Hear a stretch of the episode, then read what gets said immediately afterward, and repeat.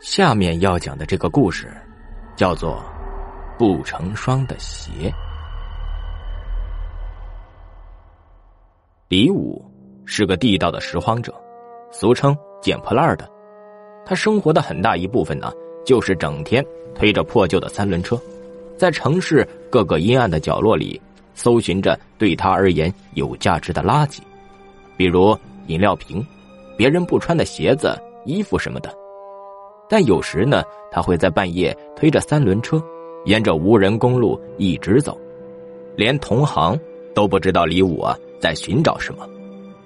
不知从哪天开始，李武不再拾荒了，他不声不响的从捡垃圾的大军里消失了，连住在他隔壁窝棚里的姜老黑，都不知道李武啊是什么时候消失的。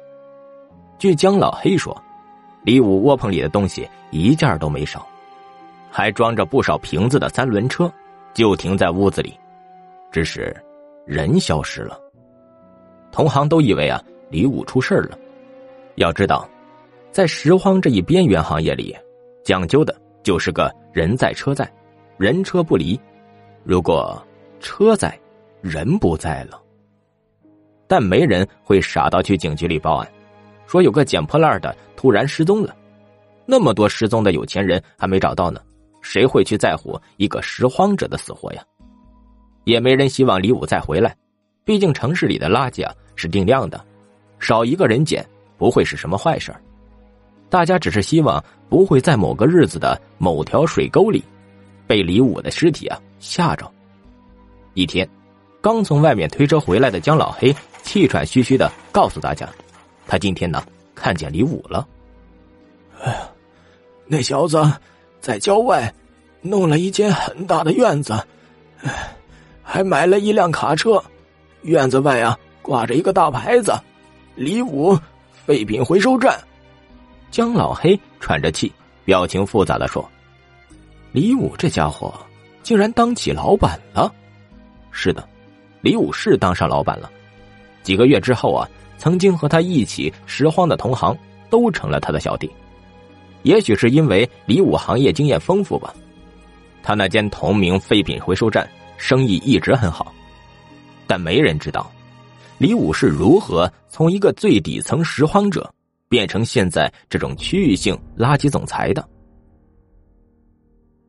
第二年，李武娶了个漂亮的老婆，第三年，李武又买了一辆卡车，生意啊越做越大，日子呢显然越过越好。但到了第四年，有事情发生了。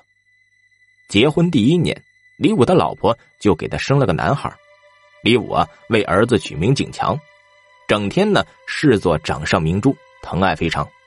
可小景强啊，刚满三岁那天，正在院子里玩着呢，突然无缘无故的断了气。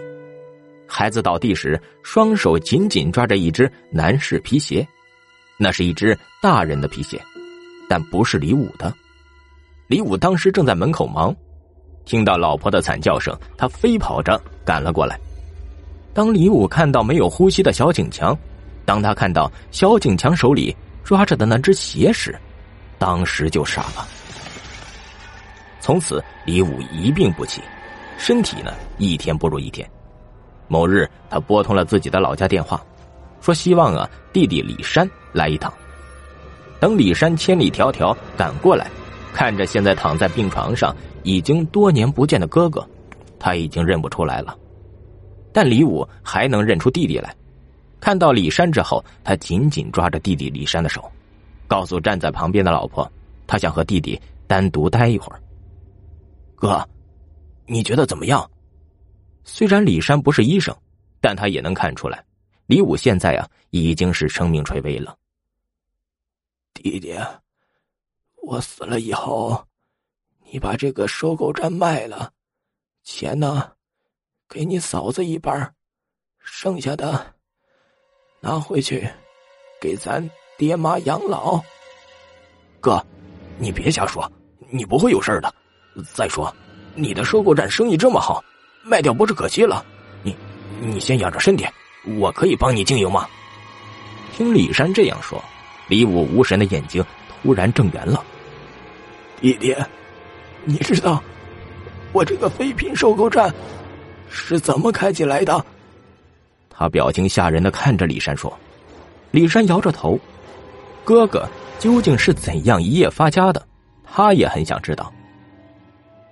四年前那天半夜，我正推着三轮车在公路边上走着，想捡几个开车人扔的瓶子和塑胶袋。突然，我看到路边的深沟里有亮光，上前仔细一看，原来……”有辆车翻到了沟里。等我下到沟里，发现车里那个男人一脸的血呀，但还有气儿。他旁边有个很鼓的皮包，我拉开一看，里面都是钱呢，还有手机。我觉得他还活着，就用他包里的手机打了幺二零急救。后来，我想，我帮这个男人打了急救电话。就等于救了他的命啊！拿他的东西应该不算太过分。当我拿了皮包之后，刚走两步，就在车旁踩到了一个东西。